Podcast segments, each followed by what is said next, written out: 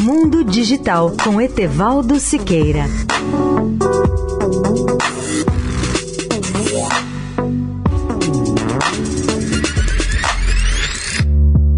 Olá, ouvinte da Eldorado. Os ataques cibernéticos se tornam cada dia mais frequentes e agressivos nos Estados Unidos, segundo informa o jornal The Washington Post. Agora os alvos são escolas e até serviços de quimioterapia de hospitais.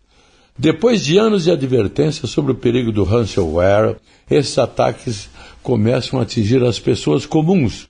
Pode parecer algo impensável e absurdo, mas um grupo de criminosos organizados sem rosto sequestram sistemas de computadores corporativos e passam a exigir até milhões de dólares em troca do seu retorno seguro.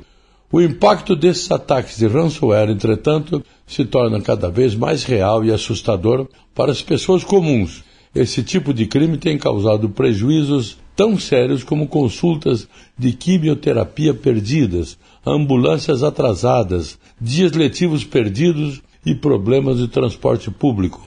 Nos Estados Unidos, um desses ataques de ransomware à Colonial Pipeline em maio levou à escassez de gás e até mesmo a situações perigosas, causadas por pânico na compra.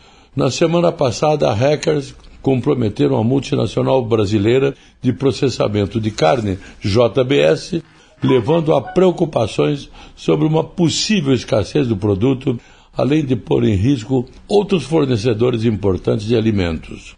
Leia a íntegra desse artigo no portal www.mundodigital, tudo junto.net.br.